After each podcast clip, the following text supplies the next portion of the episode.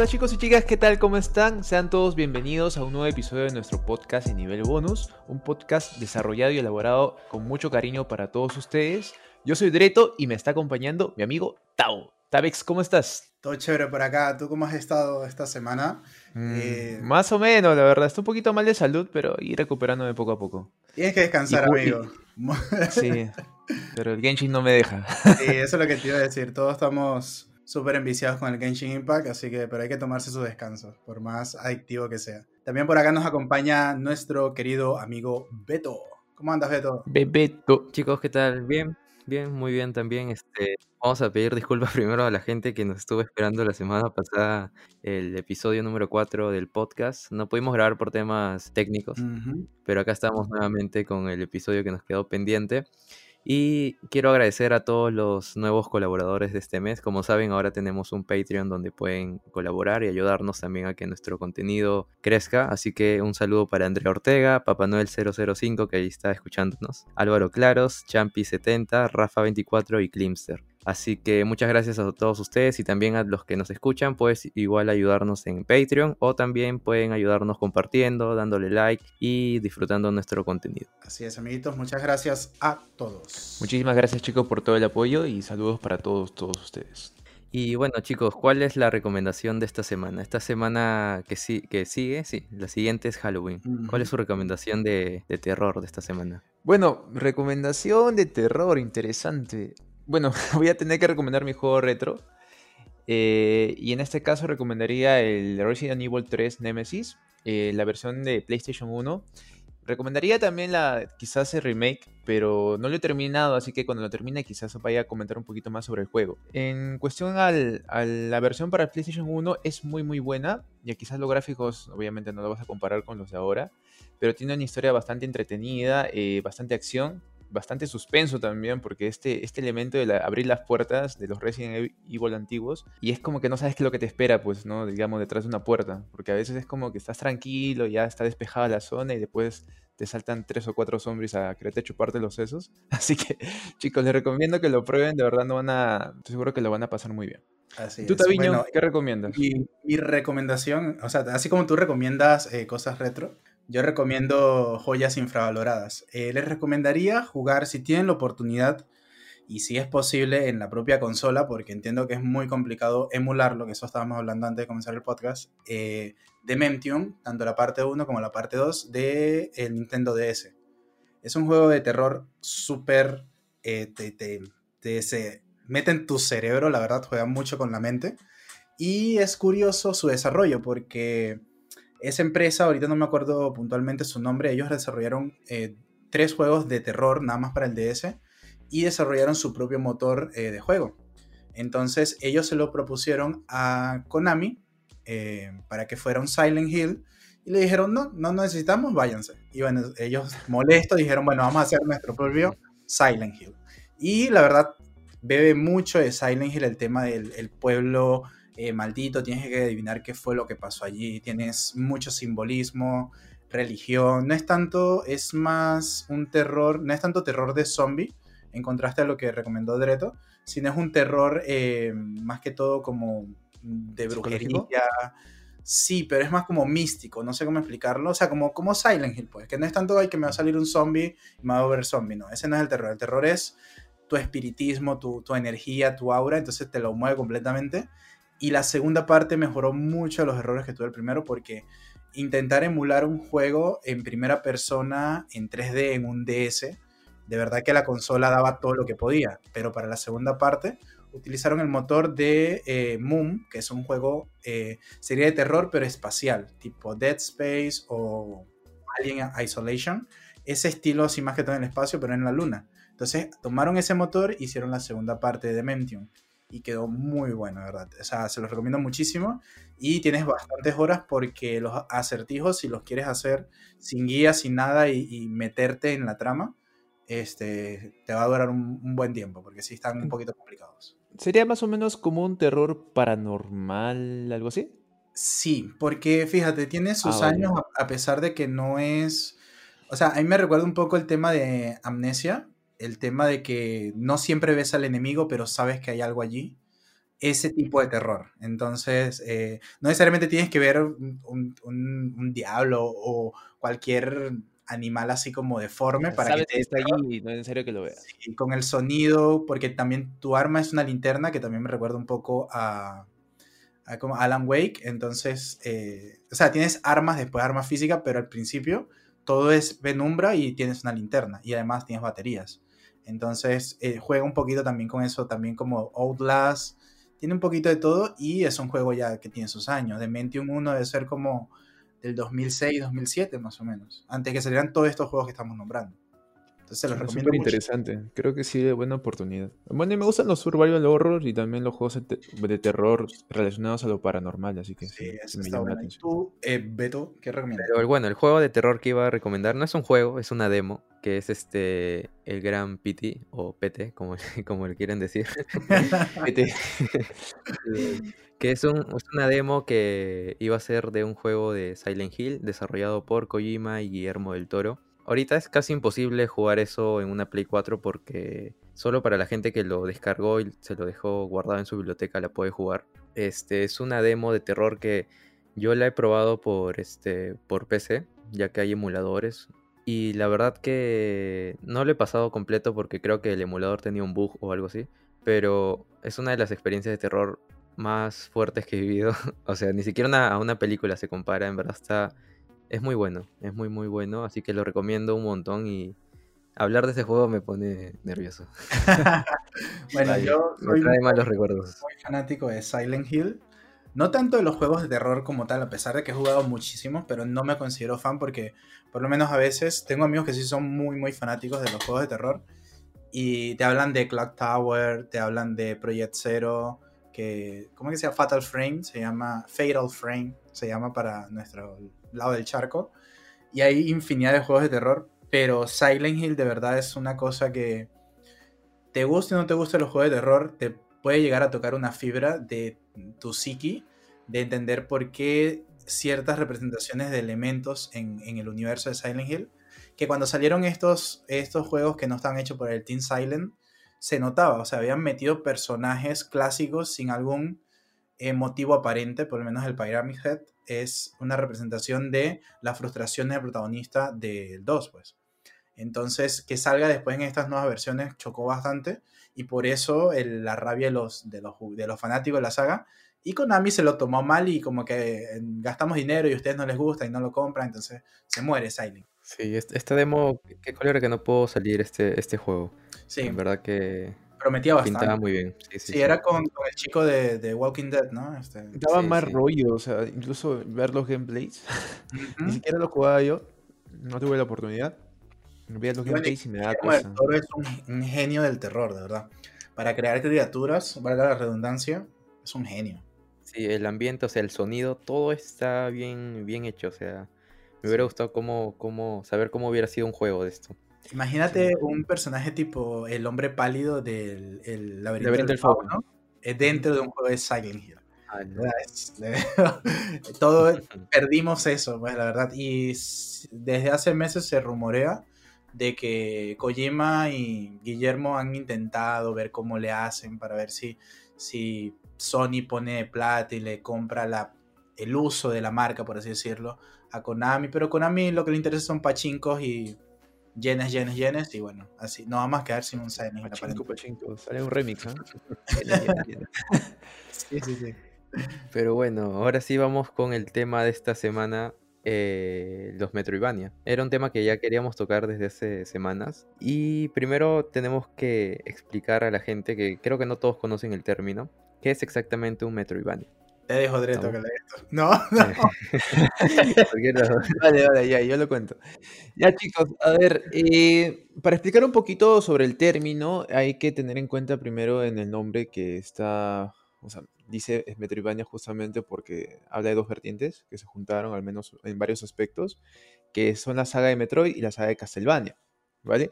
Es considerado un subgénero, o sea, no un género como tal, sino un subgénero ya de videojuegos, eh, pues tiene un poquito de, digamos, de los plataformeros, tiene un poquito de lo que es acción-aventura, pero en sí el factor más destacable en un Metroidvania es el de la exploración en un mapa enorme que vendría a ser como un solo mundo en el que el personaje principal o al, al que controlas tiene que ir por diversas salas y como que descubriendo ciertas zonas, algunas eh, que están este, bloqueadas y que con el tiempo, a través del desarrollo del personaje, de la adquisición de ciertos objetos o también de habilidades, va a llegar hasta ese punto y va a tener que enfrentarse, digamos, a de repente eh, enemigos más poderosos.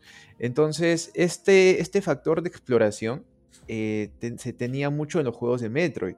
Ya el hecho que tenías que desbloquear partes del mapa y saber qué regiones tenías que volver a, visitar en, cuando tenías alguna que otra habilidad adicional.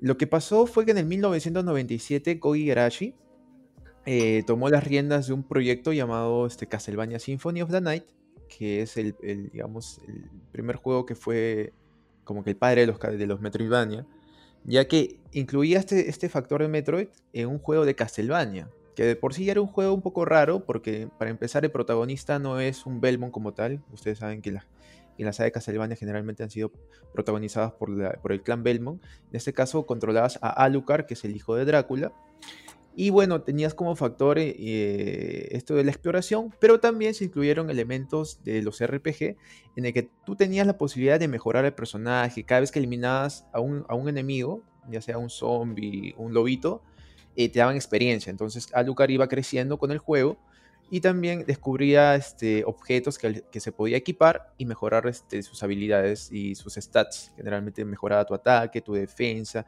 tu, probabilidad de encontrar objetos raros, ese, ese, sistema de dropeo también. Cuando tú eliminabas un un enemigo, este tenía la posibilidad de darte un objeto según un porcentaje. Y, y bueno, este, este tipo de cositas es como que pegó tanto en su momento, gustó mucho que a raíz de eso salieron un montón de juegos similares, o sea, tanto, tanto en la saga Castlevania, porque ahí podemos ver títulos como Area of Sorrow, Down of eh, incluso eh, Order of Ecclesia eh, y demás, como también comenzaron a, salir juegos que no tenían nada que ver con la saga, e incluso muchos indies como de repente ustedes habrán escuchado Hollow Knight, etc. Y bueno, en realidad eso es de que lo que trata más o menos este subgénero, ¿ya? Y hemos, lo hemos tomado como base de este podcast porque realmente es muy, muy interesante. Eh, tiene un montón de, seguidores, o sea, el, género en sí. Y la verdad yo particularmente me incluyo dentro de ese grupo ya que me gustan bastante, bastante, bastante.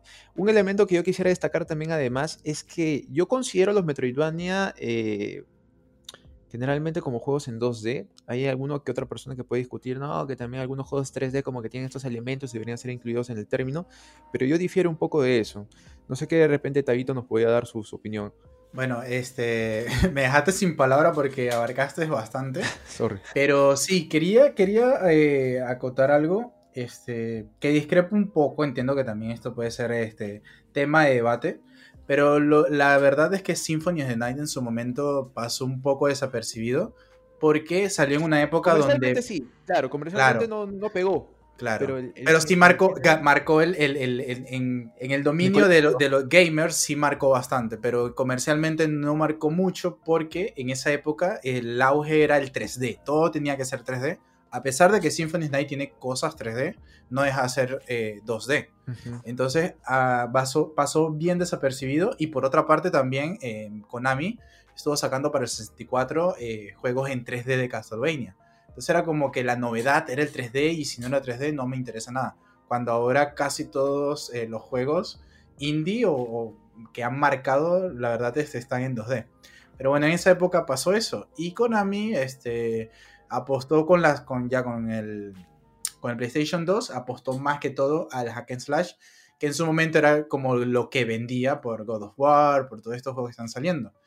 Entonces el, el Metroidvania pasó a un segundo plano que vendría a ser para las consolas eh, portátiles de Nintendo que este con el Game Boy Advance eh, bueno, también hubo ciertos Metroids, eh, digo, bueno, sí, Metroids y Castlevania para el Game Boy blanco y negro, por así decirlo, el clásico.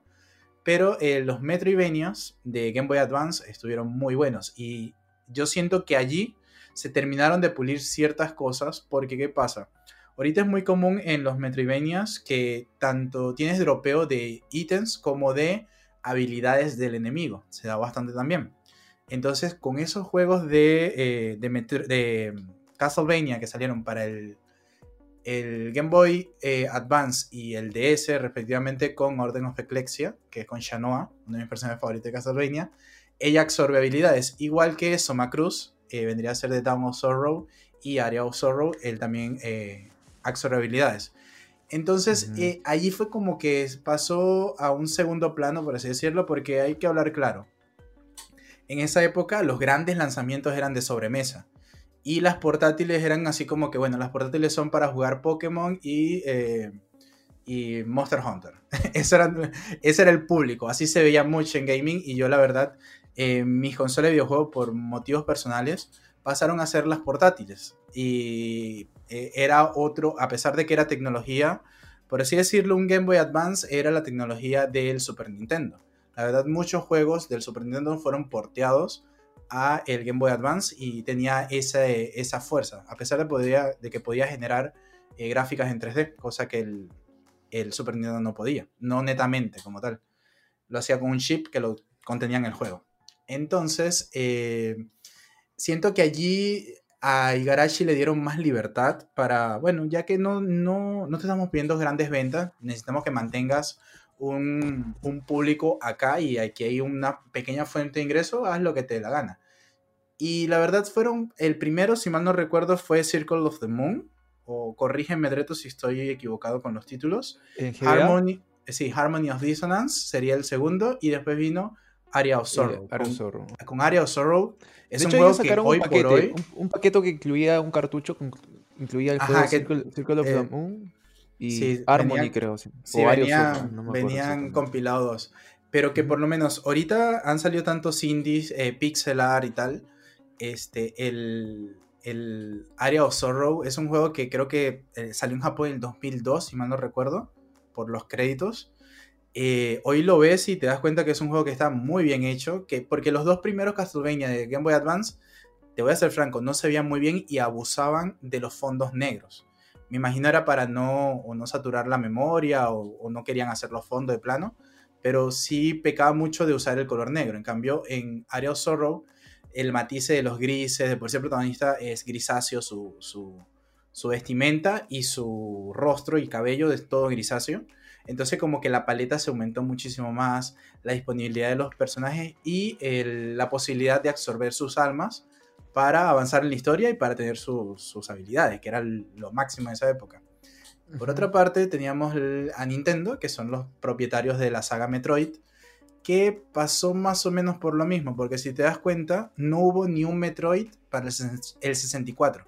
La única vez que vimos a Samus fue en Super Smash. Y para el GameCube ya no era, tuvo ese salto de 2D a 3D y no podríamos incluirlo por diferentes factores. O sea, pasó a ser un shooter en primera persona, a pesar de que tienes tercera persona, entre comillas, por así decirlo. Cuando eres la Morph Ball, allí ya es, este, es una cámara lejana, pero pasó a ser más de terror espacial de, eh, que de aventura eh, Metroidvania, por así decirlo. De hecho, este. Claro, el, el tema de Morph Ball este, es la habilidad que justamente te permite a ti convertir. Bueno, en Samus te convierte en una bolita para que puedas ingresar a ciertas zonas que antes no. O sea, que son muy pequeñas, ¿no? Como para que el cuerpo entero entre. Sí, eh, a pesar de que también era lo que tenía el, el, el primer Metroid fue como un, un, disparo al aire, era como para ver qué era lo que podías pasar, porque Em, voy a decir acá mi saga favorita de Nintendo, como tal, una así de. Hay varias, pero la, la rara del primer Nintendo sería eh, Kid Icarus. Que cuando anunciaron que Pete iba a salir en, en, en Super Smash, yo creo que yo era el único que sabía quién era Pete. Pero bueno, esto es de mis sagas favoritas. Y esos dos juegos fueron desarrollados a la par con el mismo motor: Metroid y Kid Icarus. Kid Icarus era un juego relativamente bien lineal de subir, subir, subir. Es como más o menos como un Ice Climber, pero eres un... Bueno, él es un querubín, él realmente no puede volar como tal. Entonces tienes que subir paneles y es un juego lento, porque tienes un sistema como de, de RPG, por así decirlo, de mejorar tus armas y tu armadura. Pero este, tienes que quedarte mucho rato farmeando corazones, para después que en un piso te toque un, una tienda y puedas comprar las mejoras. Entonces hay gente que eso le aburrió.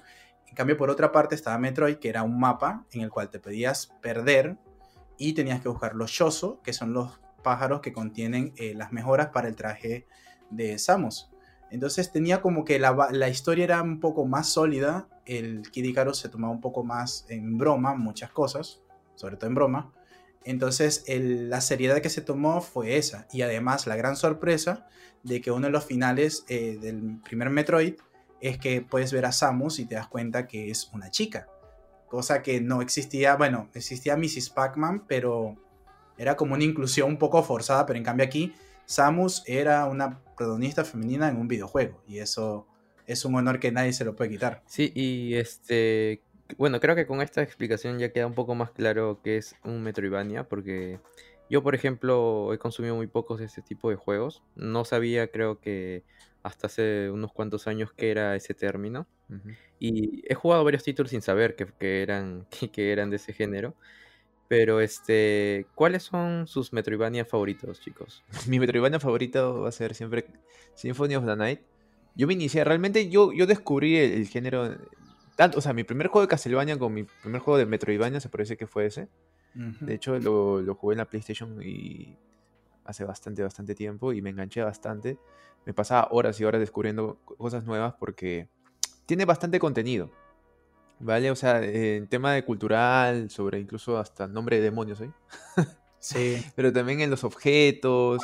Eh, o sea, yo, yo cuando pasé Castlevania Symphony of the Night, yo no tenía una guía, ni tenía internet, ni tenía nada, man. O sea, era como que de casualidad golpeaba un muro y se rompía y decía, wow. era algo así. Porque hay un montón de cosas escondidas. Y ya, este, digamos, en lo que vendría a ser los indies, yo recomendaría de todas maneras que prueben Hollow Knight. Es un juego con, bastantes este, elementos de, del tema de exploración, descubrir objetos, de juntar moneditas para poder desarrollar también al personaje. Y es como que un personaje carismático también, porque es como un, es como un mundo de insecto, que es, un mundo subterráneo, ¿ya? Y tienes que ir este, explorándolo paso a paso. Y también este, jugué hace poco uno también para Steam, llamado Chas, no sé si habrán escuchado de él. Sí me suena eso. Sí, lo, he probado, no lo he terminado, pero sí me, pasó, me, pareció bastante interesante. O sea, eres como una especie de escudero, ¿ya? Que eres enviado a una misión, a una villa, en la que tienes que descubrir qué es lo que ha pasado, porque supuestamente mucha gente ha desaparecido. Entonces tienes que adentrarte en una mina enorme, ya eso es característica, obviamente, de los Metroidvania, que el, mundo generalmente es así. Es, un mundo eh, enorme que tiene varias maneras de, poder este, como descubrirlo o, descubrir las zonas este, disculpe, pero ese, ese que me estás comentando es procedural o ya está establecido el mapa? No, no, no. Eh, ya está establecido. Ah, ya. Pero obviamente tienes que liberar ciertas cosas como para poder este, llegar al, al punto final, ¿no? Y bueno, vas descubriendo a lo largo de la mina eh, a las personas este, desaparecidas ocultas, encerradas, aprisionadas. O obviamente no voy a contar mucho más de la trama para no arruinar la experiencia, pero sí, es como que tienes que ir descubriéndola. Hay pistas también a lo largo, o sea, hay como eh, pequeñas anotaciones de un, de un este, explorador que estuvo antes y que tienes que ir viendo y, y, uniendo cabos, ¿no? Para saber más o menos cómo, qué es lo que tienes que hacer si van a pasar ese tipo de juegos, igual también recomiendo que no, no vean guías, chicos, porque se van a arruinar mucho la experiencia. O sea, lo ideal es siempre que toda la, toda la información que te pueda dar el juego en sí es la que tú debes tener a tu disposición y no más. A menos que ya te trabes demasiado. Pero si te trabas demasiado, igual recomendaría que le preguntaras a un amigo antes de, de pecar. que te diga puntualmente, te dé una pista. Más, un poquito más. O que te deje un acertijo en el acertijo, al menos, para que lo disfrutes. Una, pregunta, igual, este, los Metroidvania tienen como que, bueno, no he jugado, por ejemplo, eh, Symphony of the Night. Eh, ¿Siempre tienen una misma forma de, pasar el juego? Porque, por ejemplo, en Hollow Knight, como que he visto que todos este, con los que he conversado lo han pasado de formas distintas. Ya, lo que pasa en, Symphony of the Night, por ejemplo, es que tienes varios finales. El primer final que tú podrías desbloquear al comienzo es derrotar a Richter Belmont, ¿ya? Eh, pero, o sea, pasándote a lo loco, ¿no? O sea, vas de manera muy lineal, descubriendo las pocas pistas que hay del comienzo, llegas hasta la sala del. o la, sala de la torre más alta donde está Drácula, o ya no está Drácula, sino que es Richter el, el enemigo en tal. Eh, y lo derrotas y bueno, viene un final. pero ese final, el final es malo, pues, porque estás matando todo el legado de los Belmont en ese momento. Entonces, ¿qué sucede? Si tú comienzas a descubrir un poco más y hay ciertas pistas, te vas a dar cuenta de que hay algo, hay algo encerrado, ¿no? Hay gato encerrado, como dicen. Y llega un punto en el que tú vas este, recolectando ciertos objetos que te van a ir desbloqueando ciertas zonas. Y en una de ellas consigues unos anillos, un anillo dorado y un anillo de, de plata, para ser más precisos bueno, no sé si contarles. Yo creo que sí, ¿no? Yo creo que ya es Cuéntalo, o sea, no estás spoileando un juego de hace, ¿qué? 23, 23 años. no, pues. Eso no es spoiler. No, es spoiler Vale, con esos anillos te diriges a la, a la, torre de reloj y se te va a desbloquear una zona en la que puedes hablar con María Rinar, ¿ya? Que es otro personaje dentro de la historia. Y ella te va a decir de que, o sea, de que algo, está, algo raro ha pasado, eh, en la versión de Sega Saturn eh, tienes que enfrentarte a ella, pero en la, versión de PlayStation 1 no. Y simplemente te entrega mm. unos lentes que se llaman los Holy Glasses, ¿ya? Que con ellos puedes ver prácticamente eh, cosas que están alteradas mágicamente de alguna forma. Si tú te equipas ese objeto al momento de ir a la pelea con Richter Belmont, te vas a dar cuenta que hay unas, unas esferas a su lado. Ajá. Ajá, que lo están Verde y amarilla, ¿no? Si mal no recuerdo. Sí, sí, lo están controlando el muchachón y, en vez de, obviamente, golpear a Richter, ya no lo golpees, más suficiente daño ha tenido en tu vida. Eh, vas a destruir estas esferas y vas a, te van a revelar que el, verdadero, o sea, el, personaje detrás de todo esto era Shaft, que aparece en Rondo Blood. Eh, que es un, es un mago, es un, es un, brujo que está al servicio de, de, Drácula. Bueno, es el sacerdote oscuro, creo, para ser más exactos. Y ya, según eso, este, una vez que lo derrotas, eh, tienes una pequeña conversación con, con Richter y se da cuenta, todos se dan cuenta que estaba controlado por él, él también se da cuenta, se siente apenado. Y tienes que ir ahora a la segunda parte del juego. O sea, lo que tú pensabas que era el final no era el final, sino que te faltaba medio juego más.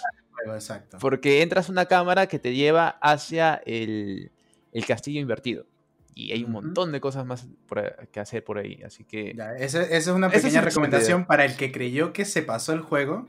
Resulta que jugaron el 50, bueno, menos el 50, porque el mapa llega al 200, 215, ¿no? En realidad debería ser el 200%. Lo que pasa en este juego en particular es que bajo ciertos glitches y también... Eh, no, también hay unas zonas que ni siquiera con glitch la, llegas a, a desbloquear es como que vas aumentando el porcentaje de, descubrimiento y terminas con números superiores al 200% del juego.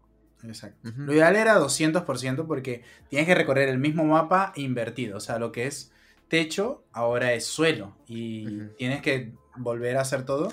Y es impresionante porque a pesar de que el juego tú lo sientes, algunas, algunas áreas son bien abiertas, al estar en modo invertido te das cuenta que todo fue diseñado en base a que sirviera también en su modo espejo. Entonces, eso es un, mérito, de verdad. De Koji lo hizo muy bien ese juego. Claro, Koji pensó, ¿no? O sea, se dio cuenta que al invertir el castillo tenía eh, el doble de contenido y lo aprovechó bastante bien.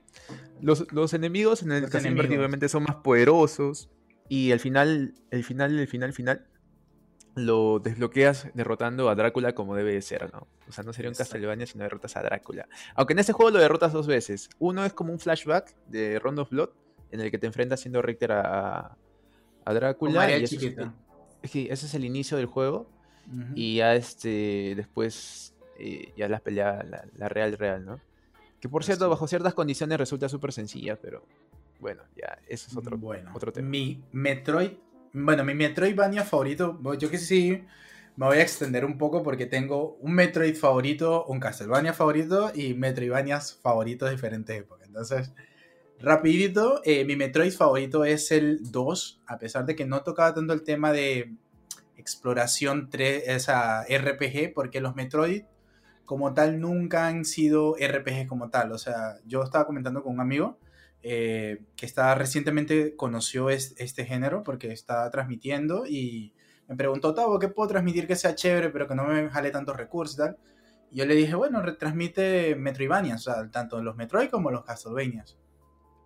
Y eh, eso es lo que le estaba diciendo, pero lo que me dijo él, que en Metroid te pierdes y no tienes eh, ninguna mejora porque no subes de nivel, no, no sirve, además, además de que te encuentres mayor eh, cantidad de misiles, pero no es una mejora considerable.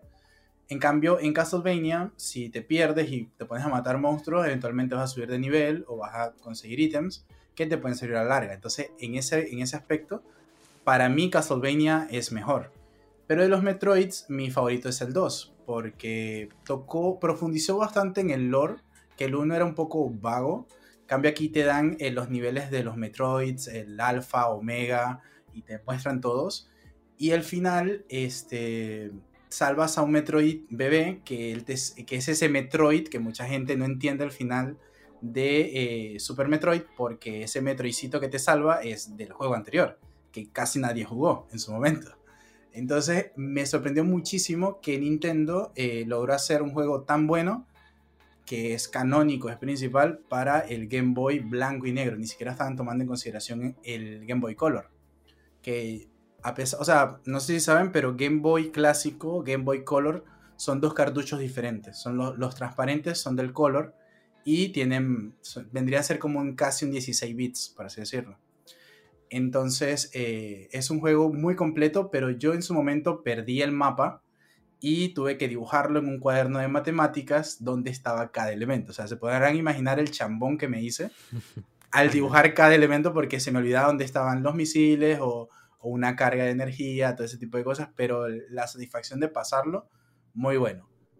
Aclaración, nunca juegue el de 3DS porque lo hicieron súper mal ya he comentado en, en podcasts anteriores, creo, y en mis streams, mi eh, molestia con Mercury Steam, que es un estudio español, que se encargaron de hacer este Mirror of Fates de Castlevania.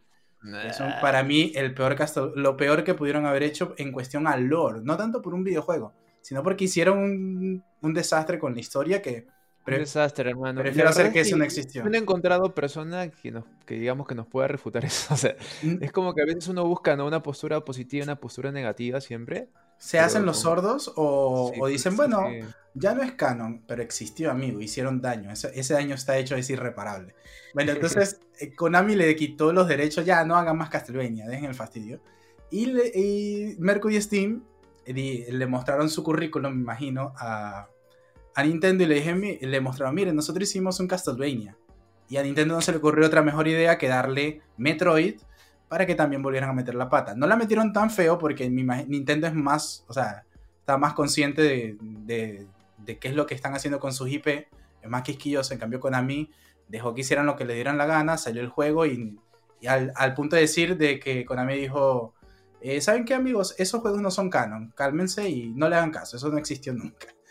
Cambio con Nintendo, el salto a 3D rompió un poco. A mí lo que me molestó un poco era que no adaptaron bien este, las físicas. De verdad, los Metroid, los Metroidvanias en general, se caracterizan por darle al jugador eh, cierta libertad. Cierto que tú tienes una forma de llegar a ese lugar, pero puede que por suerte o por mucho esfuerzo logres llegar a otro lugar. A ese mismo lugar, pero sin esa habilidad. El único malo de eso es que a veces te puedes trabar también. Sí, eso es, tiene doble filo, porque en esa época no había parches para reparar errores que se le pasaban a los, a los creadores. Pero tenía ese, esa chispa. En cambio, con el de. Con el de. El de 3DS mm, le metieron como que muchas cutscenes. Las batallas finales eran como que abusaban de combos con escena. O sea, a mí me rompió un poco de pasar de un juego de Game Boy clásico a 3DS no adaptaron bien el, remake. Tema de conversación de un, de un podcast anterior de nosotros. Les recomiendo ir a chequearse. Pero mi Metroid favorito de verdad es el 2. Y de Castlevania, al igual que Dreto, mi primer Castlevania fue el primero. El primero no, el Symphony of the Night. Que el primero Metroidvania, por así decirlo. Porque los anteriores no me gustaron mucho y me acuerdo que en su época intenté jugar el Super Castlevania, se llamó, ¿no? El de Super Nintendo. Y no tenía esa chispa. O sea, para mí no, no tenía esa chispa. Claro, es que la diferencia justamente de ahí radica en que los Castlevanias pasados, o sea, tanto el 5, el 4 y los que salieron para acá. Están enumerados. etcétera. Eh, eran muy lineales, ¿no? O sea, solo había una a pesar, Sí. A pesar de que yo jugué el 2. hacia adelante. El 2 yo lo jugué en el Nintendo clásico y era uno de los juegos más difíciles. Sí, el Simon's Revenge. Es uno de los juegos más difíciles que yo he jugado en mi vida, de verdad. Es muy complicado, cuando se hace de noche es muy complicado hasta el sol de hoy.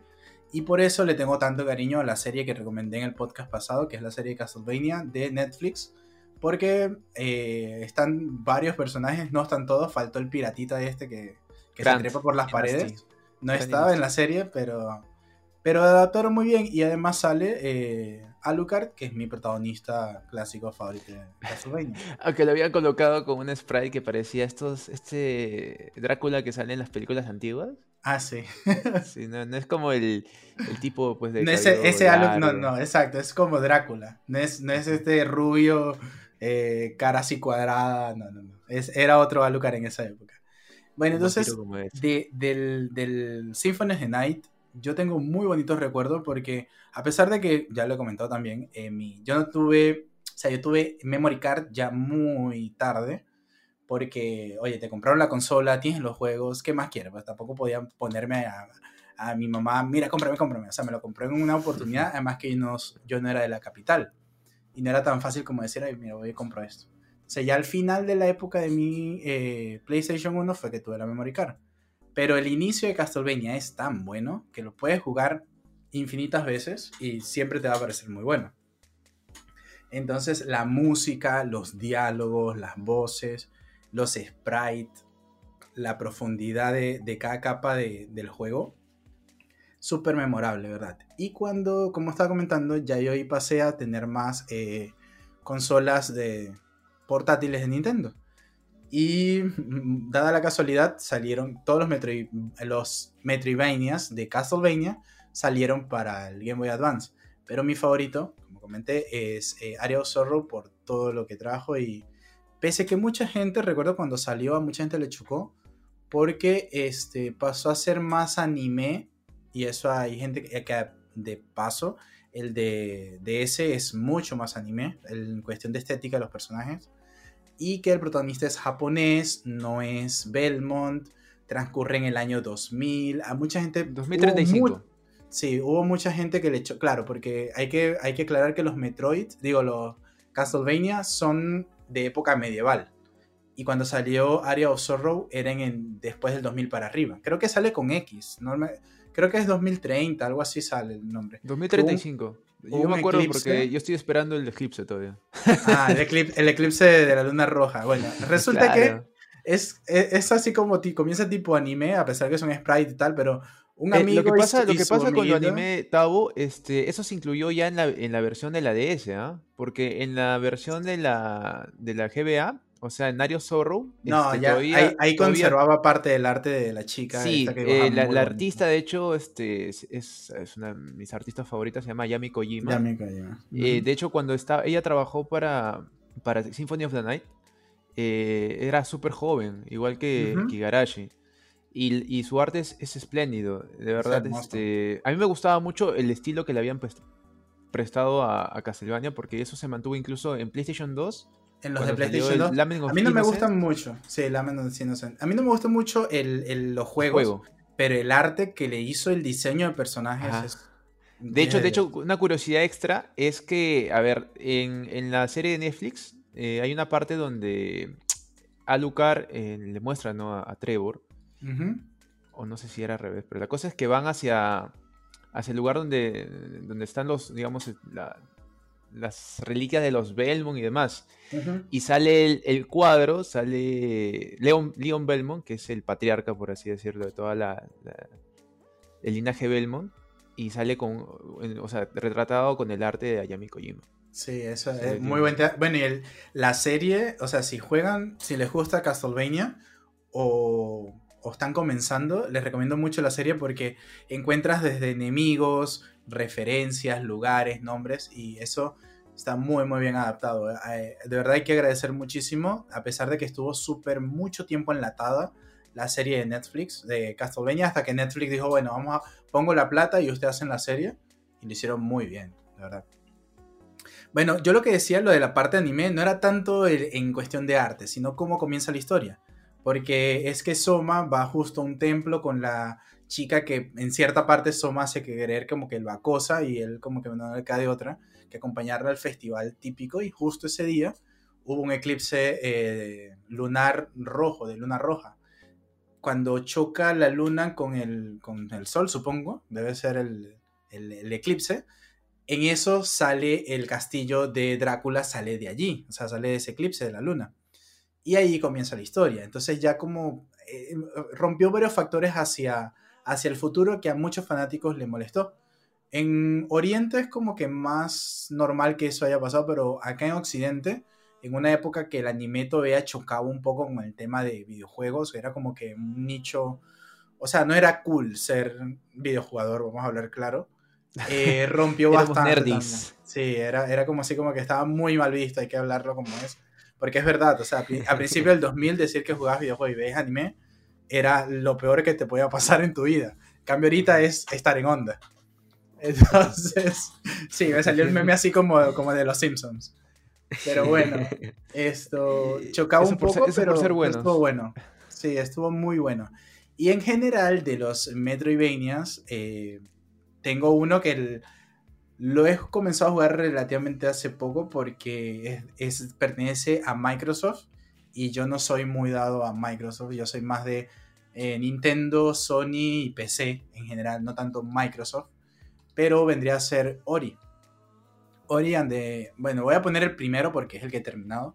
Ori and the Blind Forest este, es un Metroidvania que me sorprendió al 100%. No sabía mucho de la historia, además de que Ori era como una ardillita de luz y no, no modificaba. O sea, no, no sabía mucho de la historia. Como que en general, a pesar de que estamos soltando unos cuantos spoilers de acá, yo sí estoy intentando no arruinar nada, pero... Yo estoy jugando Ori justo. Lo ideal, ah bueno, me voy a aguantar un poquito más. Lo ideal es cuando juegues un Metroidvania, no tanto en trama, porque la trama, a veces los Metroidvanias pecan un poco de, de obvios, del final un poco obvio, ah bueno, es, es, es Metroid. Bueno, hay que destruir el, el Metroid que está en el, en el planeta y salvo y baja al otro. Es como que un poco obvio, igual con Castlevania, es derrotar a Drácula. Oh, qué sorpresa. Sí, pero el proceso que está en el medio es como la sorpresa, pues, es, lo, que nutre el juego y cómo haces para llegar a ese final. Ori era un juego que de verdad lo jugué sin, sin saber mucho y el arte me atrapó muchísimo. Además que empecé, eh, lo puedes correr hasta más de 60 frames, que en consola creo que hasta ahorita va a salir un parche. Eh, el arte que se siente como un... O sea, no es una acuarela porque sabes que no está pintado, pero es, es como ver un... Eh, imagínate un lienzo muy, muy bien hecho, pero que esté en movimiento.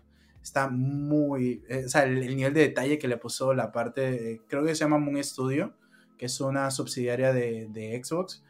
Este le pusieron muchísimo cariño. La música suena. O sea, hay una melodía clásica del juego que es la que pones cuando, cuando inicias el juego. Este se, esa, melodía suena en momentos muy específicos de la historia y cuando lo terminas te quedas como que wow, o sea, todo calza, la exploración. Yo jugué por lo menos la versión eh, definitiva, que después busqué la diferencia y sí mejoraron muchas cosas en temas de eh, exploración, de teletransportación y eh, el mapeado estaba mejor hecho porque tuve que jugar la versión clásica en Steam para sacar los cromos. Porque si juegas la versión eh, definitiva no te desbloquea los cromos, no sé por qué, me parece que eso es un sinsentido, pero bueno, me tocó hacerlo. Entonces estuve jugando la versión clásica y eh, les recomiendo la versión definitiva porque mejoró muchísimas cosas. Además de que contiene un DLC que expande un poquito más el origen de Ori. Y bueno, como Beto está jugándolo, no lo quiero spoiler mucho, pero es un juego que, este, si bien te pinta que tú eres el bueno y tú, eres el enviado, el hijo del árbol de la energía y todo el tema, y, eres el enviado para purificar el bosque y tal, te das cuenta que no siempre tus acciones fueron las correctas. No siempre tú fuiste el bueno. Al final ya te das cuenta de eso y te hace reflexionar un poco el, eh, las acciones que tuviste y eh, eso me parece muy bien porque todo el juego para eh, dando la impresión de que es infantil o simple, pero después te das cuenta que es bien profundo lo que quiere intentar transmitir el juego. Entonces eso está muy chévere, se lo recomiendo mucho, entonces esa es mi recomendación de Metroidvania favorito. Y justo hablando un poco de los indie, ¿por qué creen que ha surgido este, este boom de que la mayoría de indies se agarren de este subgénero de los Metroidvania? ¿A qué se debe? ¿Ustedes qué creen? Mm, yo, no diría quizás que sea, O sea, sí hay bastantes títulos. ¿eh? boom Boom. Yo comienzo a pensar que también es un poco por también es sencillo hacer quizás estos juegos. Eh, son en 2D, a veces con arte pixeleado. Entonces, para muchos eh, desarrolladores, eh, iniciar con este género les resulta un poco más sencillo como para que sean conocidos. Puede ser la ocasión. Pero también es por el hecho de que son muy divertidos, ¿no? O sea, es el hecho de tener a un personaje, ir mejorándolo, descubrir zonas ocultas. a veces le ponen este, cosas, ¿cómo decirlo? Como easter eggs de otros juegos yo la verdad es que pienso que es un poquito de todo eso. Sí, bueno, yo eh, también tiene que ver un poco el tema de, como dices de desarrollo, te facilita, el, estilo de juego te facilita muchísimas cosas. Exacto. Así tanto como un eh, como el RPG Maker, por ejemplo, que tú puedes agarrar, te bajas tu RPG Maker y desde cero haces tu RPG, que yo lo he hecho, la verdad y es muy fácil, por lo menos, este, así fue. ¿Salgo yo, Tavo? ¿Salgo yo? Ah, no, no, no. así fue hecho por lo menos uno de, varios de mis juegos favoritos, por lo menos está IB, es un juego que les recomiendo que es de terror, por así decirlo, es un indie underground, se llama, sería I latina, eh, B de burro, se llama así, IB Game, nada más. Es un juego muy bien hecho y está hecho con RPG Maker. Y otro que aprovecho aquí, recomendación sin haber querido, este eh, Yume Nikki, que vendría a ser el, diario de los sueños. Es un juego ah, hecho con... Sí, es muy raro, pero está hecho con RPG Maker. Entonces si ya tienes como un motor ya base, tú sabes que puedes trabajar eh, con eso. Y ah, que se conecta un poco con lo de que estamos hablando, lo que estaba hablando ahorita de, Ori. Ori fue hecho con Unity. Y Unity es un, sistema para tú crear tus propios juegos. Que creo que hasta el... Me enteré hace poco que el Genshin Impact está hecho en Unity, por eso es que es tan fácil portearlo a las diferentes consolas. Pero Unity de base es un programa gratuito para tú este, desarrollar tu juego. Si ya tu juego logra cierta cantidad de ventas, una, parte de las ganancias se la tienes que pasar a la fundación de Unity. Eso ya es un acuerdo como tal. Pero para que sepan de que hay, hay formas de tú crear tu propio videojuego sin eh, tener que pagar un kit de desarrollo, que me quedé como loco cuando vi el precio del kit de desarrollo del PlayStation 5. No entiendo quién a estas alturas paga esa cantidad de plata teniendo este eh, Unity, tienen el Unreal Engine, tienen un montón de engines que pueden utilizar, que lo pueden usar de manera gratuita, pero pueden, este, después tienen que desembolsarle a los creadores del motor cierta, cierta parte de la ganancia, pero me parece que eso es mejor que estar desarrollando netamente para la consola. Entonces eh, tienes ya como una librería de posibilidades. Y siento que los Metroidvanias, eh, con pocos píxeles y poca animación, puedes contar una muy buena historia. Por lo menos ahí tienes, bueno, los Metroid, que digo, los, los Castlevania, que nunca le ves la cara gesticular a uno de los, de los personajes pero este, sabes, entiendes sus propósitos, sus sentimientos y lo que le está pasando, porque por lo menos tres frames del personaje cayendo, ya tú sabes qué es lo, qué es lo que está sintiendo ese personaje. Entonces, siento que de una manera fácil, sencilla, puedes comunicar muy bien el mensaje eh, de lo que quieres hacer. A pesar de que por lo menos a mí, este, a pesar de que Ori es de mis Metroidvanias actuales favoritos, sí tengo que recalcar de que al estar hecho en Unity, o sea, mientras más avanzas en la historia, más habilidades tiene Ori, que, es como una ardillita, vamos a decirlo, es un espíritu del bosque. Entonces llega un punto de que el propio motor se nota que está chocando porque el juego no sabe interpretar qué habilidad era la que tú querías usar.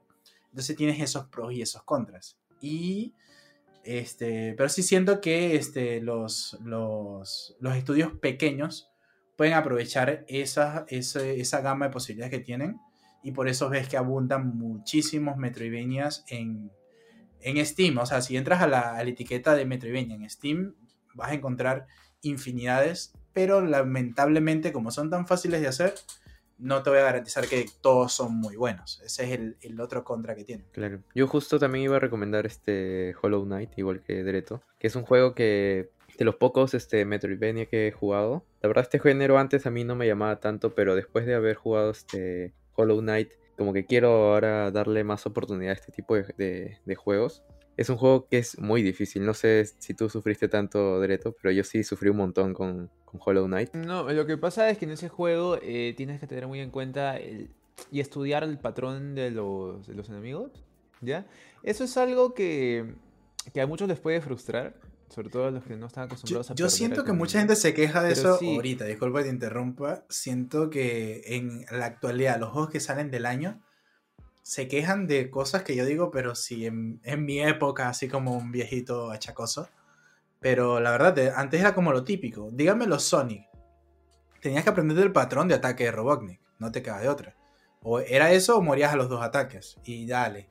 Y rebobinar, rebobinar, rebobinar. Entonces y a seguir muy, muy, muy atrás, eh, ustedes saben que hago también streams por, por Facebook de vez en cuando. Y hace poquito jugué X-Men Mutant Apocalypse en vivo.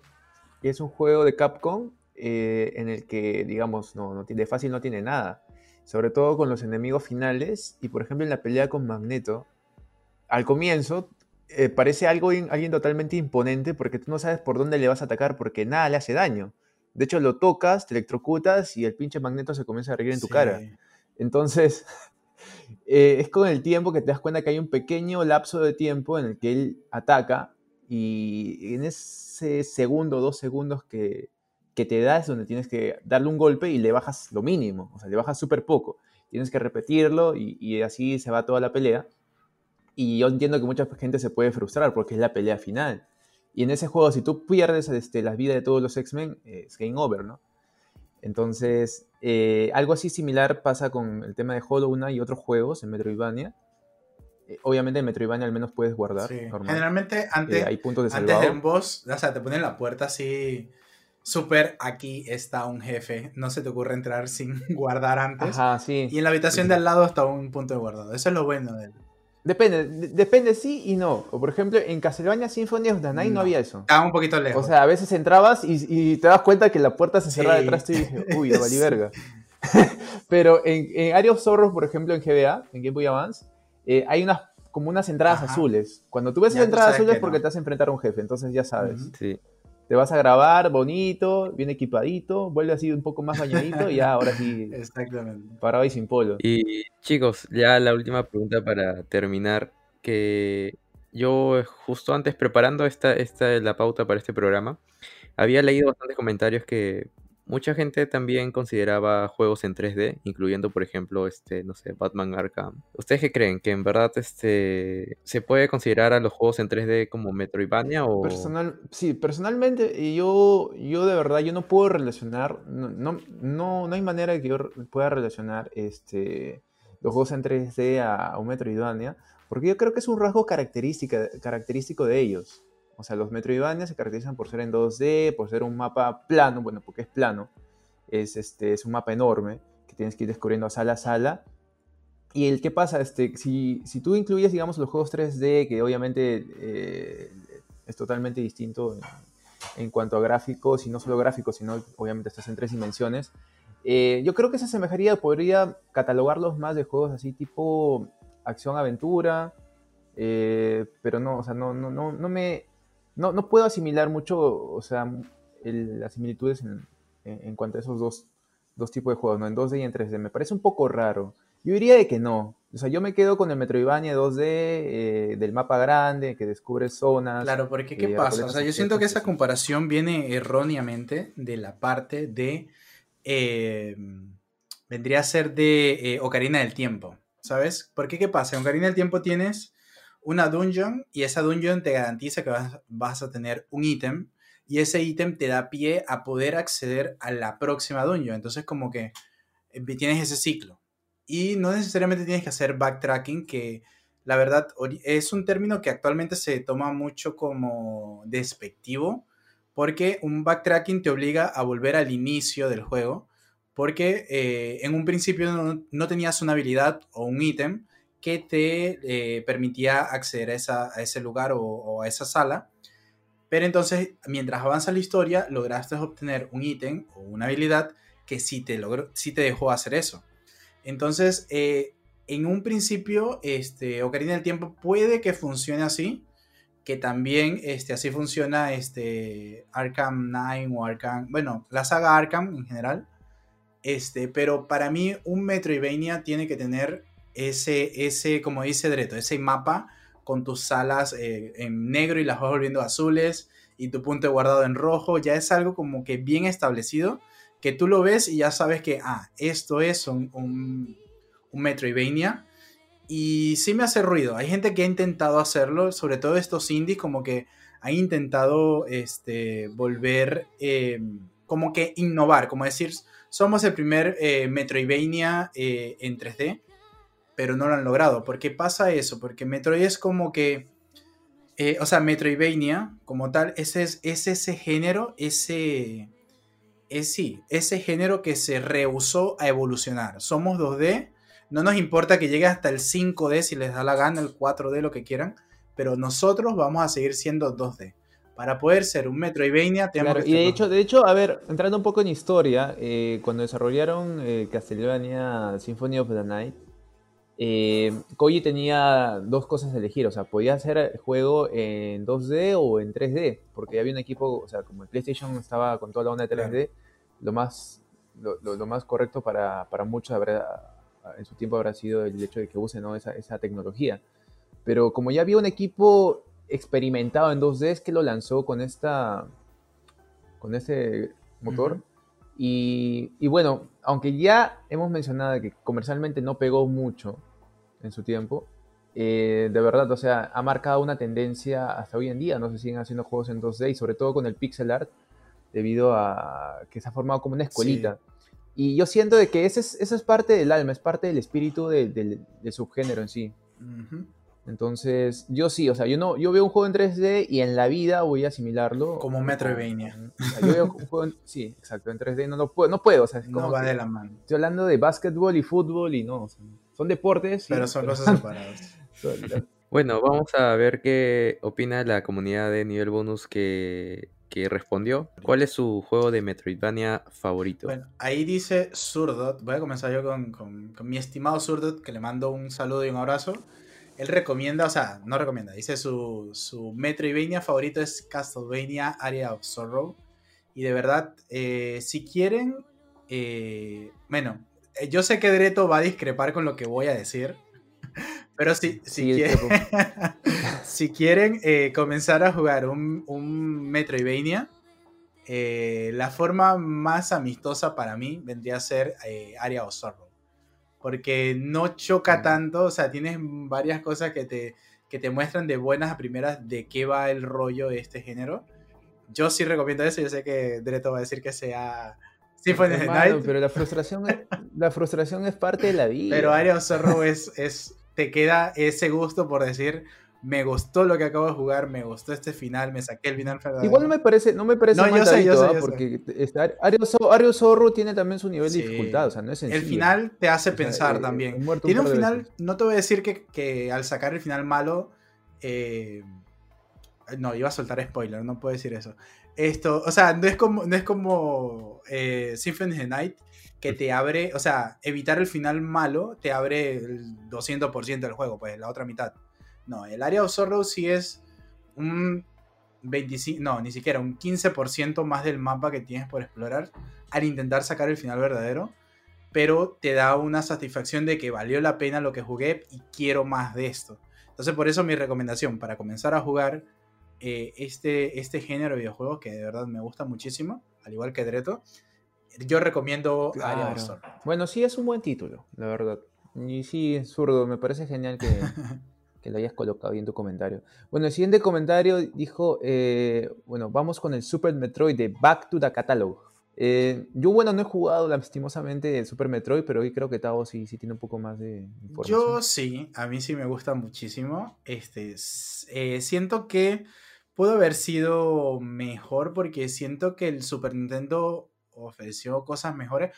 O sea, el, eh, para hacer un juego desarrollado por Nintendo, siento que fue como que, mm, bueno, lo que salga, los fondos no están tan elaborados, peca un poco a tu fillo de juego que fue planeado para el, Nintendo clásico, Pero bueno, como que Nintendo tampoco fue tanto su afán en sacar, en, en, que Metroid fuera un estandarte de ellos. Yo, creo, yo siento que Samus, así en la, en la palestra, quedó expuesta, pero fue por, por Super Smash, la verdad, así como, como pasó con varios. Si, bueno, luego va a ser tema de conversación el tema de los JPG, JRPG, pero este, ahí también entra este NES, que nadie sabía quién era NES hasta que estuvo en Super Smash. Vamos a hablar claro. Entonces, eh, Metroid también pecó un poco de lo mismo, pero es un juego que eh, me gustó que eh, se tomaron la molestia de no sacar del canon a Metroid 2, que como comenté al principio es mi Metroid favorito, y continuó esa línea, o sea, respetó lo que la base que había puesto el Metroid 2 y eso me gustó muchísimo. Y el final, bueno, es eh, memorable hasta el punto que ahí tenemos a nuestro querido amigo Riddle en, en Super Smash y lo lograron, pues, los fanáticos. Eh, el comentario de TotiGX2 en Twitter dice que Hollow Knight. Y sí, justo también como estábamos comentando junto con Dreto, yo también recomiendo bastante este juego. Sí siento que podría llegar a frustrar un poco, pero yo por ejemplo, este jugaba este juego como que cada, cada mes, algo así. O sea, cuando ya me quedaba muy atracada en una parte, ya me frustraba y decía, bueno, lo voy a dejar aquí, regreso acá un tiempo. Regresaba y era otra experiencia totalmente distinta, me daba cuenta de zonas que no había, no había visitado y cosas así. Así que mm. es un juego que, que en verdad me duró como que dos años, creo, más o menos. bueno, yo voy... No, es que tiene su desafío, o sea, Hollow Knight es, es fácil. El tema también de la exploración se dificulta porque a, diferencia de otros juegos este, Metroidvanias eh, o Metroidvania, eh, pues, o sea, el, mapa se desbloquea de por sí, pero aquí es como que tienes que ubicar a este cartógrafo para que no te pierdas. O sea, entonces eh, tiene algunos detallitos extra que han colocado que igual lo hace interesante. Yo no sé si los otros este, Metroidvania también tenían esto, pero hasta donde tengo entendido creo que lo sacaron del género de los Souls que es que cuando de Dark Souls. Que, perdías tu experiencia y si ibas en el camino a recuperar tu experiencia, perdías otra vez, ya lo perdías totalmente. No sé si todos los ah, juegos. este, bueno, yo, ah, yo he jugado a Dark Souls, sí, sí me acuerdo de eso. Yo no he jugado este, Hollow Knight. Eh, voy a, voy a, podría comentar del punto de vista del que no lo ha jugado. Sí tengo mucha, mucha referencia de que jala bastante Dark Souls. Y creo, no sabía ese elemento que a mí me lo comentas y me recuerda un poco más a Shovel Knight. Eso de que se vuelve una, una, bolsita y es tu experiencia y tienes que ir a buscarla. Entonces, eso sí. yo sí he dejado pasar un poco el tema de, de Hollow Knight porque, o sea, voy a ser franco, se me hace un poco costoso su precio base para hacer un indie, pero con el tiempo me he dado cuenta que tantos DLC que le han dado y todo esto, como que sí vale la pena, pero la verdad, actualmente estoy esperando las rebajas de invierno de mi querida Steam para ver si me hago con este, con este Hollow Knight, que mucha gente me ha dicho, oye, este muñequito me recuerda a ti, porque como yo uso mucho calaveras para todo, entonces todo el mundo me dice como que, ah, me recuerda a ti, es así todo, todo el extraño mundo de Jack y tal. Entonces creo que sí está por comprármelo, pero sí, mucha gente me, me ha dado cuenta que dice eso, que es muy difícil, lo pausan durante mucho rato y lo retoman lo comparan mucho con, Dark Souls y los enemigos también como que tienen cierta referencia a Dark Souls, entonces... Pero sí, es de, los, de los juegos que quiero jugar, la verdad. Sí, es, muy bueno. A mí, por ejemplo, la primera vez que jugué me frustró un poco eso, que perdí toda mi plata, todo mi dinero. Ah, eso es súper frustrante, ¿verdad? Y yo me quedé como, ¿qué? ¿Qué, qué acaba no, de pasar? ¿No tiene modo fácil o es así de frente? Eh, mm, no, no que yo recuerde, no. Igual, este o sea, hay bancos donde puedes guardar tu dinero, pero yo hasta ese momento cuando perdí, la primera vez que, perdí todo mi... Pobrecito, Beto. Te robaron. No sabía que, había bancos, así que... Ah, verdad. Renzoso es, es un amigo mío, eh, de hecho está súper enganchado con el podcast. Un saludo. Eh, y nos dice también que le gusta Hollow Knight, me encanta su narrativa y desafío. Sí, justamente lo que estábamos comentando hace un ratito, porque también Toti GX2 también nos escribió por Hollow Knight. Eh, la historia es interesante porque eres un pequeño escarabajo que tiene que ir descendiendo justamente en la ciudad de Hollow Nest y descubres a los enemigos que están esperándote con la única intención de, hacerte papilla. Pero tiene, tiene bastantes este, elementos que lo hacen interesante, o sea, sobre todo el tema de la dificultad, como también lo, menciona Beto, eh, hace que uno tenga que tener mucho cuidado al momento de, ir avanzando en el juego, porque te puedes encontrar con algo que no puedes superar y pierdes gran parte de lo que vas recolectando, ¿no? Porque ahí las, son como conchitas la, la moneda, este, a veces no, sí, es un poco difícil estar encontrándolas y juntándolas para poder obtener nuevos, este, nuevos elementos. Y sí, de verdad es que si quieren probar algo más moderno en cuanto a Metroidvanias. Además, eh, todavía se mantiene el tema del 2D que antes mencionamos que era importante, al menos para mí, en estos juegos. Eh, sí, sería bueno que le den una oportunidad a Hollow Knight. Y a veces, a veces lo chapan en descuento, ¿no? Porque a veces hacen descuento en ese sí, juego. Yo, lo que, lo que estoy esperando. sí, porque el precio completo. Y bueno, en consola. O sea, yo lo veía caro en PC. Y un amigo me comentó que lo compró la versión. Creo que es una versión definitiva que salió para, para Switch. Y me pareció precio completo. Yo, pero o sea, estoy acostumbrado a que los indies, a, a los Metroidvania indies, entre comillas, porque a veces hay estudios grandes detrás de esos juegos, estoy acostumbrado a que tengan precio reducido, la verdad. Y me sorprendió que Hollow Knight este, es precio completo, entonces me parece que creo, y espero no estar equivocado, de que vale la pena la inversión, porque se nota que, o sea, no he escuchado el primer comentario negativo de un Hollow Knight, además de que es difícil que eso no se puede interpretar como, como un comentario negativo. A ver, ¿quién habla de Froyor? A ver, mi querido Froyor, si quieres hablo yo, pero de Dead Cells, recomienda Dead Cells y pone Ubu. Espero que sea que hayas tomado tu, ración de agua de Ubu este, el día de hoy. Bueno, Dead Cells, eh, yo no he tenido, o sea, como estaba comentando antes de comenzar el podcast, si yo te digo un juego, o sea, que he jugado un juego, mínimo le he dedicado 10 horas a ese juego. Y, y digo, Dead Cells, me quedé pegado con Hollow Knight. Dead Cells he jugado muy poquito, muy, muy poquito, pero me di cuenta de varias cosas. Sí tiene elementos de Metroidvania, pero jala más del género eh, roguelike y procedural. Entonces como que te rompe un poco el tema de eh, Metroidvania, que es algo ya establecido, que ya sabes que, a qué puntos tienes que ir, pero eso no le quita que sea un buen juego. Además de que tiene un DLC que acaba, bueno, salió hace unos cuantos meses. Está muy bueno, sí lo recomiendo muchísimo Dead Cells. Pero este, el, una cosita que también quería aclarar con el tema de cuando hablamos de eh, los Metroidvanias en 3D. Es un género como que está, abarca tanto que te mueves un poco y te sales del género. No sé si me explico. Es como que está, está abarca, o sea, puedes atraer bastante público, pero te mueves un poquito al 3D y dejas de ser Metroidvania. O te mueves un poquito al roguelike y deja de ser Metroidvania. Entonces, creo que el tema de roguelike podríamos hablarlo en otra ocasión, pero eh, muy buen juego y se lo recomiendo muchísimo. Y Diablo, que vendría a ser el 214, Diego 214 en Twitter, eh, recomienda Cave Story. Y este me estoy adelantando a todos, pero quiero hablar mucho de, eh, de lo bueno que es Cave Story. Es uno de mis juegos favoritos indie, cuando el término indie ni siquiera se manejaba mucho. Es un videojuego hecho por una sola persona. Él hizo la programación, diseño, música, mapa, todo lo hizo él y es un juego que les recomiendo a todos, de verdad. Pueden entrar a la página oficial de Cave Story y la versión para PC es gratuita.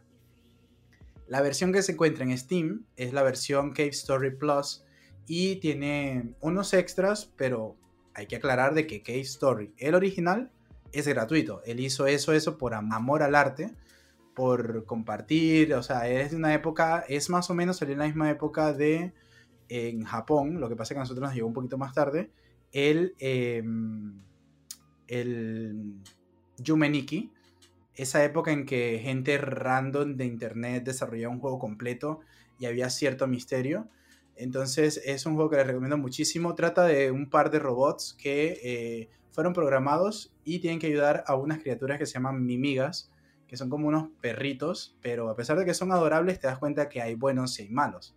Entonces tienes que eh, buscar ciertos detalles que te dejó tu creador para lograr eh, llegar al final, ayudar a los mimigas, hay buenos y malos, hay una bruja que te está persiguiendo y un parece como un televisor que te está acechando, pero las batallas son eh, demenciales, el nivel de pixelar está hecho al 100%, está muy muy bien hecho y la música es súper memorable. Tiene una versión en 3D, pero es que de verdad, a mí me hace mucho ruido cuando un Metroidvania te lo saltan de 2D a 3D. O sea, la física, todo te cambia. Entonces ya no sientes que el juego funciona igual, es otra cosa, otro género. Entonces les recomiendo mucho Cave Story, está gratuito, no debe pesar como 5 megas, o sea, súper ligero. Y este, se lo recomiendo muchísimo. Igual, tiene finales alternativos y tienen que romperse bastante la cabeza. Tienen que buscar nuevas armas, eh, tu jetpack lo mejoras, o sea, y la física, eso sí lo que quería aclarar. El Cave Story sí es muchísimo más acción, porque la física del personaje es, ¿cómo decirlo? Actúa bastante, las explosiones, el movimiento del personaje queda bien definido. No es tanto como un, como un Metroidvania normal, que tú sabes dónde va a caer el personaje dependiendo de, de cuánto presiones hacia el lado. No, aquí es las físicas están bien alteradas y funcionan en base a hasta disparar un cañón te mueve el personaje cañonazo, una bazooka. Entonces tienes que acostumbrarte un poquito y, en eso eh, el juego se vuelve más de acción. Pero igual el sistema de exploración, las mejoras del personaje, los diálogos, la historia, muy buena, ¿verdad? Y muy poca gente conoce a Cave Story. Se, aprovecho y se los recomiendo también. Bueno, ahora sí, ya vamos con la parte final del programa. Espero que les haya gustado bastante este tema. Igual cualquier duda que tengan acerca de cosas que se, nos quedaron por ahí, porque a veces es imposible abarcar todo un tema dentro de una hora. disculpa que interrumpa, se me acaba de venir a la mente este Guacamili. o sea, podemos pasar aquí todo un día hablando de, o sea, es, generalmente los podcasts nos quedan cortos, de verdad, intentamos hacerlo, que sea digerible, que no sea tedioso, pero de verdad, cada tema, eh, igual en los comentarios nos han llegado, este, ¿por qué no hablaron de este juego? ¿Por qué no hablaron de otro? Si vemos este, que tiene bastante acogida y bastante interacción, que agradecemos toda esa interacción que nos dan, eh, podemos hacer una segunda parte. Y de verdad que el tema da bastante para hablar.